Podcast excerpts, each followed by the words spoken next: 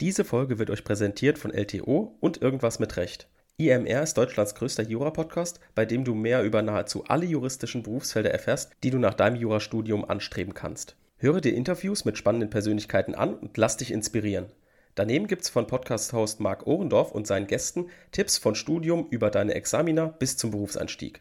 Alle Folgen und das kostenfreie Podcast-Abo findest du unter lto.de slash imr. Vielen Dank an LTO und Irgendwas mit Recht für die Unterstützung dieser Folge. Und hier für euch nochmal die URL lto.de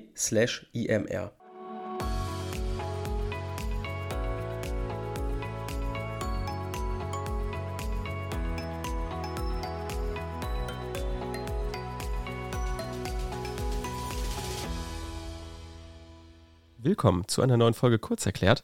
Heute sind wir wieder unterwegs im öffentlichen Recht, wie eigentlich jeden Freitag. Und heute schauen wir uns in einer sogenannten Kurzerklärt-Folge ein kleines Thema ein bisschen spezieller an, ein Klassiker-Meinungsstreit. Und zwar, ob man im Rahmen der Fortsetzungsfeststellungsklage ein Vorverfahren benötigt. Ne, wir wissen, das ist praktisch ein Klassikerstreit. Es gibt zwei Meinungen, eine Mindermeinung und eine herrschende Meinung.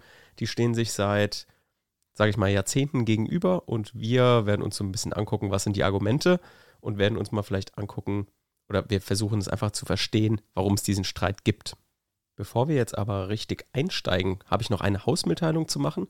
Ähm, die meisten haben schon mitbekommen, es gibt einen neuen Podcast, der auch unter anderem von mir gehostet wird. Das habt ihr wahrscheinlich schon entweder hier auf der Podcast-Plattform äh, kurz erklärt gehört oder irgendwie anders aus Social Media oder hoffentlich aus irgendwelchen Online-Magazinen mitbekommen. Es gibt einen Podcast, der heißt Recht aktuell, die wöchentliche juristische Presseschau. Und hier schauen sich die Ann-Kathrin und ich, also eine Kollegin von der Uni Speyer und ich, ähm, schauen uns am Ende der Woche, immer freitags um 12 Uhr, gemeinsam an, was ist denn jetzt die Woche so juristisch passiert. Also wir fassen das juristische Geschehen zusammen, ähm, zum Beispiel mit Urteilen, vielleicht mit Veröffentlichungen, mit Gesetzesvorhaben, all das, was in dieser Woche juristisch relevant war. Das ist natürlich einmal wichtig für die Praxis, aber auch für Referendare und Studierende. Es ist gut, immer auf dem Laufenden zu bleiben und insbesondere natürlich auch ähm, sich vielleicht für die mündliche Prüfung vorzubereiten. Da gibt es immer eine offene Fragerunde, da wird am Anfang abgefragt, wer kennt sich mit aktuellem Geschehen aus. Genau. So viel als Hausmitteilung, einfach kurz vorweg. Hört gerne rein. Das ist natürlich nicht auf der Kurzerklärt-Plattform, sondern dieser Podcast heißt selbst, äh, ist ein eigener Podcast, heißt recht aktuell. Die juristische Presseschau könnt ihr ruhig eingeben. Gerne folgen, die Glocke aktivieren und gerne auch eine 5-Sterne-Bewertung dalassen. Ansonsten schauen wir uns jetzt heute an die Fortsetzungsfeststellungsklage und insbesondere den Streit im Rahmen des Vorverfahrens. Erstmal natürlich zum Einstieg die Fortsetzungsfeststellungsklage, wie ist die überhaupt aufgebaut? Ne? Das müssen wir uns nochmal angucken, damit wir wissen, wo befinden wir uns gerade, wo führen wir diesen Streit. Erstmal natürlich Zulässigkeit der Klage, Eröffnung des Verwaltungsrechtswegs, dann statthafte Klageart. Wichtig, dass man jetzt hier eine bestimmte Reihenfolge an Argumentation einhält. Ne? Wir haben gesagt, zuerst guckt man, aha, liegt ein Verwaltungsakt vor. Dann kann man sich also fragen, oh, vielleicht ist ja die Anfechtungs- oder die Verpflichtungsklage irgendwie die statthafte Klageart. Dann sagt man aber, Nee, denn der Verwaltungsakt hat sich erledigt. So, dann definiert man die Erledigung. Die Erledigung liegt dann vor, wenn von dem Verwaltungsakt keine Rechtswirkungen mehr ausgehen, sodass eine Kassation sinnlos wäre. Und dann kann man sagen, ja gut, ähm, für einen erledigten Verwaltungsakt könnte grundsätzlich Paragraph 113 Absatz 1 Satz 4 die Fortsetzungsfeststellungsklage in Betracht kommen. Dann muss man den Zeitpunkt der Erledigung diskutieren, der im Paragraph 113 Absatz 1 Satz 4 angelegt ist, aber der halt in direkter Anwendung sagt, ja, der Verwaltungsakt muss sich während dem Klageverfahren, also nach Klageerhebung, erledigt haben. Dafür ist praktisch der 113 Absatz 1 Satz 4 in direkter Anwendung äh, praktisch geschaffen worden. Und wir wollen jetzt aber die Fortsetzungsfeststellungsklage in der Regel in der analogen Anwendung haben. Das ist also, wenn der Zeitpunkt der Erledigung vor der Klageerhebung liegt. Und da müssen wir jetzt die analoge Anwendung herleiten. Ne? Das haben wir auch schon in einer Kurzerklärt-Folge ausführlich gemacht. Deswegen würde ich gerade auf diese verweisen, ähm, dass wir das heute nicht auch wieder diskutieren, sondern man muss sich einfach natürlich an den Aufbau halten, planwidrige Regelungslücke bei vergleichbarer Interessenlage. So, wenn man das gemacht hat, dann hat man gesehen, aha, wir haben hier eine Anfechtungssituation, also nehmen wir den Paragraph 113 Absatz 1 Satz 4 einmalig analog. Sollte es sich um eine Verpflichtungssituation handeln, dann müssen wir den Paragraph 113 Absatz 1 Satz 4 doppelt analog nehmen. Hier müssen wir wieder eine analoge, eine weitere analoge Herleitung an den Tag legen. Also müssen wir wieder mit der Planwidrigkeit, der Regelungslücke und der vergleichbaren Interessenlage argumentieren. Wenn wir das gemacht haben, haben wir gesagt, die statthafte Klageart ist die Fortsetzungsfeststellungsklage in analoger Anwendung. Und deswegen kommen auch da das jetzt eben praktisch, ich sage jetzt mal ein bisschen untechnisch, die verlängerte Anfechtungsklage ist, kommen natürlich auch die besonderen Sachentscheidungsvoraussetzungen der Anfechtungs- und Verpflichtungsklage zum Tragen. Also prüfen wir jetzt weiter. Man könnte jetzt die Klagebefugnis prüfen. Ich empfehle vorher das Fortsetzungsfeststellungsinteresse zu prüfen aus 113 Absatz 1 Satz 4. Warum ist das jetzt eine Sachentscheidungsvoraussetzung? Die Fortsetzungs-, das Fortsetzungsfeststellungsinteresse ist deshalb eine Sachentscheidungsvoraussetzung, weil wir jetzt als Kläger dem Gericht sagen müssen, ja, warum musst du denn jetzt nochmal über einen schon erledigten Sachverhalt entscheiden? Ne? Weil das Gericht denkt sich ja auch, hä, äh, die perfekte Definition der äh, Erledigung ist ja, es gehen keine Rechtswirkungen mehr vom Verwaltungsakt aus, sodass eine Aufhebung sinnlos wäre. Warum muss ich mich jetzt dann noch, noch mit befassen? So, das ist praktisch dieses Argument, was das Gericht dem Kläger nennt. Und der Kläger muss dann sagen, aha, ja, ich habe hier aber ein besonderes Feststellungsinteresse, das Fortsetzungsfeststellungsinteresse. Und das gibt es in verschiedenen Fallgruppen. Die müssen immer genau dargelegt werden, weil insbesondere in der Wiederholungsgefahr werden die Gerichte immer restriktiver. Also man muss immer mehr dafür dafür vortragen, dass eine Wiederholungsgefahr auch vorliegt. Was es genau ist, haben wir uns auch schon in den Folgen angeguckt, deswegen eine kurze Wiederholung. Einmal die Wiederholungsgefahr, dann gibt es das Präjudizinteresse, das Rehabilitationsinteresse und der Grundrechtseingriff, der sich besonders schnell oder typischerweise besonders schnell erledigt. Genau damit haben wir dann das Fortsetzungsfeststellungsinteresse abgehandelt und kommen damit dann zu den analogen Sachentscheidungsvoraussetzungen der Anfechtungs- und Verpflichtungsklage. Also zuerst die Klagebefugnis, 42 Absatz 2 VWGO analog. Und jetzt kommen wir zum erfolglosen, ordnungsgemäß durchgeführten Vorverfahren. Brauchen wir das denn? Schauen wir uns gleich an. Erstmal gehen wir weiter im Aufbauschema noch schnell durch. Wir brauchen noch den Klagegegner. Hier wieder Paragraph 78 Absatz 1 Nummer 1 VWGO analog für Rheinland-Pfalz jetzt in dem Beispiel. Wenn ihr das Behördenprinzip habt in eurem Bundesland, dann nehmt ihr natürlich die Nummer 2 aus der VWGO. Dann beteiligt Beteiligungs- und Prozessfähigkeit, ein schwieriges Wort, Paragraph 61 und 62 VWGO und dann die Klagefrist, die in sich auch nochmal ein Klassikerproblem birgt, was wir uns auch in einer weiteren Folge angucken werden. Heute aber jetzt zum, praktisch zu der Nummer 5, arabisch fünftens, dem erfolglosen, ordnungsgemäß durchgeführten Vorverfahren.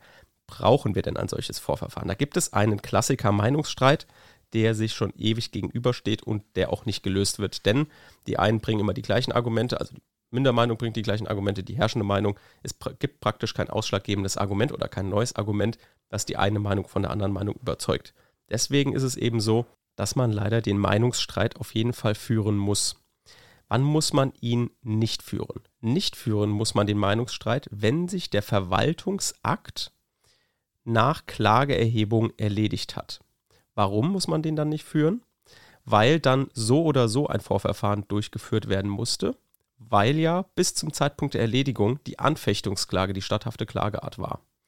Und aus einer dann in dem Fall unzulässigen Anfechtungsklage, weil eben das Vorverfahren Voraussetzung der Anfechtungsklage ist, eben nicht durchgeführt wurde, dann ist eben die Anfechtungsklage unzulässig und aus einer unzulässigen Anfechtungsklage kann keine zulässige Fortsetzungsfeststellungsklage werden.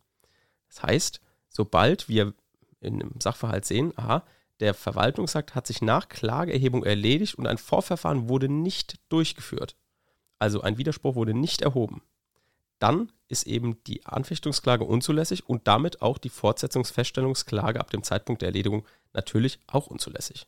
Das ist also der Zeitpunkt der Erledigung, wo sich beide Meinungen einig sind. Ne, da sagen beide Meinungen, ja, das macht total Sinn und ist ja auch super nachvollziehbar. Was ist aber jetzt mit der restlichen Zeit? Also zum Beispiel bei der Erledigung innerhalb der Widerspruchsfrist oder bei der Erledigung innerhalb des Widerspruchsverfahrens. Ne? Also müssen wir uns nochmal ganz kurz klar machen, was ist jetzt die Widerspruchsfrist? Ne? Die Widerspruchsfrist, ich habe einen Verwaltungsakt bekommen, ich kann Widerspruch einlegen, bis ich den Widerspruch einlege, ist, läuft die Widerspruchsfrist. Wenn ich den Widerspruch eingelegt habe, dann läuft das Widerspruchsverfahren, also das Vorverfahren.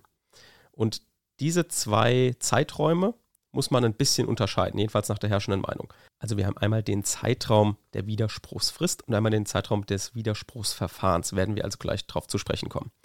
Erstmal die Mindermeinung darstellen. Ne? Das macht man auch in der Klausur geschickterweise so, dass man die Mindermeinung zuerst nennt und danach die herrschende Meinung und dann kommt die Stellungnahme.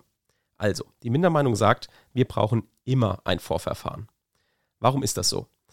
Die Mindermeinung führt insbesondere an, dass wir bestimmte Zwecke haben, die mit dem Vorverfahren verfolgt werden. Ne? Also praktisch die Frage nach dem Sinn und Zweck des Vorverfahrens. Warum gibt es das überhaupt?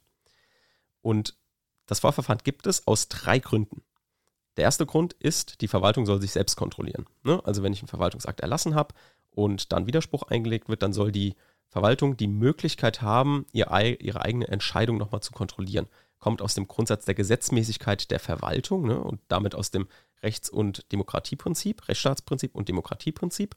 Und die sagen eben, ja, ja, Verwaltung, du musst dich an die Gesetze halten. Du kannst dich erstmal selbst kontrollieren, damit praktisch im Verhältnis zum Bürger der Bürger erkennt, ah, guck mal, die Verwaltung, die kontrolliert sich ja selbst. Wenn sie Fehler macht, dann kann sie zum Beispiel den Verwaltungsakt aufheben oder ähnliches oder eben dem Widerspruch stattgeben. So, das ist praktisch der erste Zweck des Vorverfahrens. Der zweite Zweck ist, dass dieses Widerspruchsverfahren, das Vorverfahren, eine zusätzliche, billigere Rechtsschutzinstanz ist für den Bürger. Also etwas Gutes für den Bürger, weil eben er nicht so viel zahlen muss wie vor Gericht und es gibt ihm nochmal zusätzlich die Möglichkeit, vor der Klage seine Rechten geltend zu machen. Also auch was Positives für den Bürger. Dritter und letzter Zweck ist es, die Gerichte zu entlasten. Ne? Dadurch, dass eben praktisch eine Rechtsschutzinstanz davor geschaltet ist, vor das Gerichtsverfahren, ist es natürlich so, dass viele oder einige jedenfalls von den Widersprüchen vielleicht stattgegeben werden und damit dieser Rechtsstreitigkeit, die spätere Rechtsstreitigkeit für das Gericht aus der Welt geräumt ist.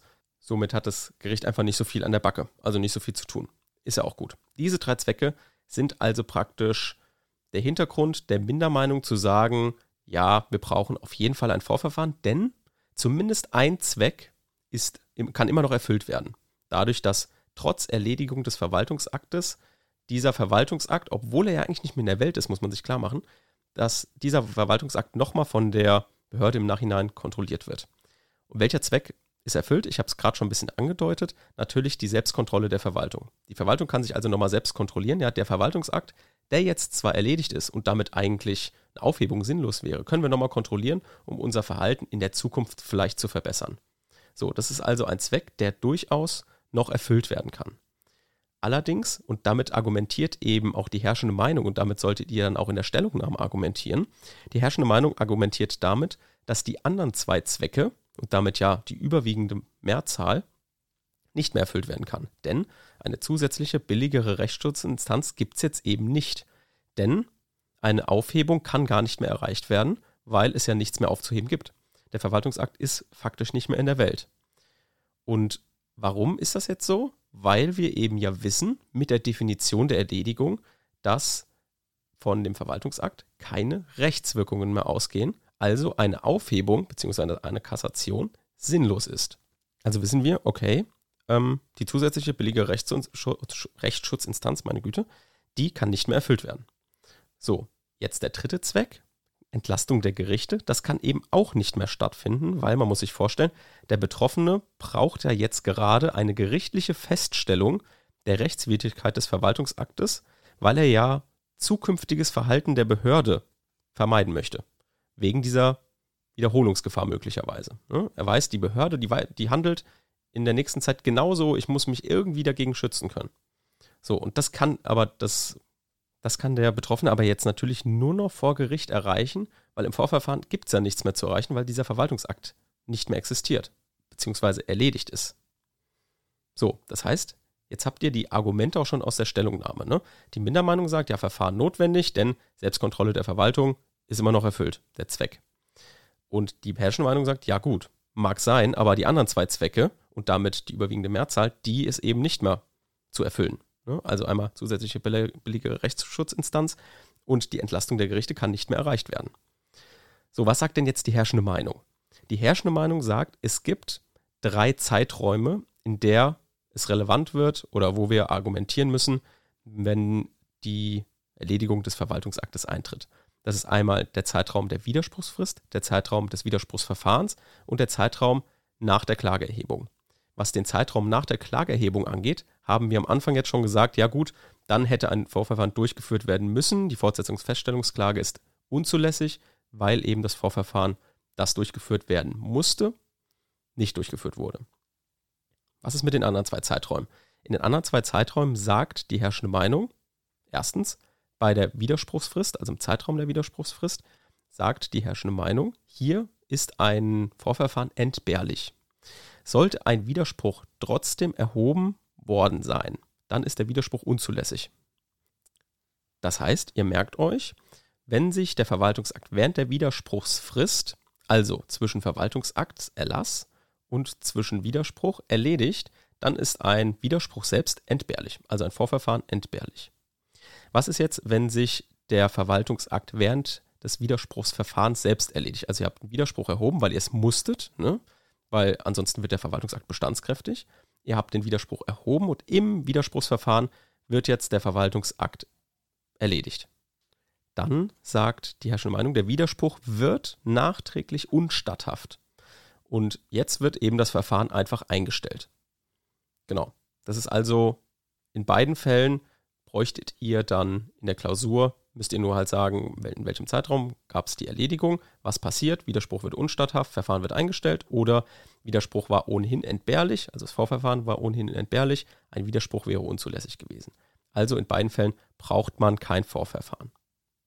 So, da, wenn ihr damit argumentiert habt, dann seid ihr eigentlich auf der sicheren Seite. Ihr macht euch am besten, würde ich empfehlen, in der Klausur, wenn ihr jetzt im Anfängerbereich seid, jetzt Später im Examen braucht ihr das nicht mehr, aber im Anfängerbereich gebe, gebe ich euch den Tipp, macht einfach einen Zeitstrahl mit Verwaltungsakt, Widerspruchsfrist, Widerspruch, Widerspruchsverfahren, Klage. So. Und dann guckt ihr oder zeichnet euch ein, ja, wo hat sich denn der Verwaltungsakt erledigt? So. Und dann könnt ihr auch gucken, aha, ist es entweder, ist das Vorverfahren entbehrlich, wird das Verfahren eingestellt oder hätte das Vorverfahren durchgeführt werden müssen. Genau. Was vielleicht auch noch ein Tipp ist für insbesondere Leute aus Nordrhein-Westfalen, ist natürlich, die, dieser Streit verliert an Bedeutung, ne? weil einfach in immer mehr Bundesländern das Vorverfahren an sich komplett abgeschafft wird. Deswegen ist natürlich für die Leute aus NRW dieser Streit veraltet. Braucht ihr einfach nicht mehr. Aber für den Rest natürlich immer noch relevant und man muss hier immer diesen Klassiker bringen. Genauso wie man den Klassiker in der Fortsetzungsfeststellungsklage bei der statthaften Klageart bringen muss mit analogen Anwendungen, Planwidrigkeit, Regelungslücke, vergleichbare Interessenlage. Das ist immer gleich. Das könnt ihr also gut auswendig lernen, gebe ich euch als Tipp. Insbesondere im Anfängerbereich ist es einfach gut, wenn man die komplette Zulässigkeit als Text vielleicht auswendig lernt, beziehungsweise sich immer wieder durchliest, damit man einfach schnell durch die Zulässigkeit durchkommt und trotzdem alle Punkte bekommt.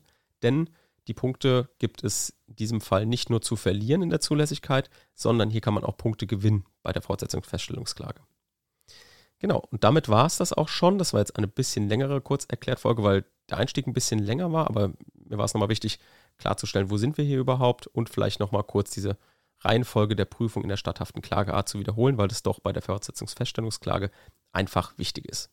Genau, damit hören wir uns wieder nächste Woche am Mittwoch mit Strafrecht, am nächste Woche Freitag mit Öffrecht und nächste Woche Freitag um 12 Uhr geht's los mit ähm, dem Podcast Recht aktuell. Und da hoffe ich, dass ihr doch auch mal reinhört und ähm, ihn vielleicht auch öfter hört, wenn er euch gefällt. Und damit bis nächste Woche. Tschüss.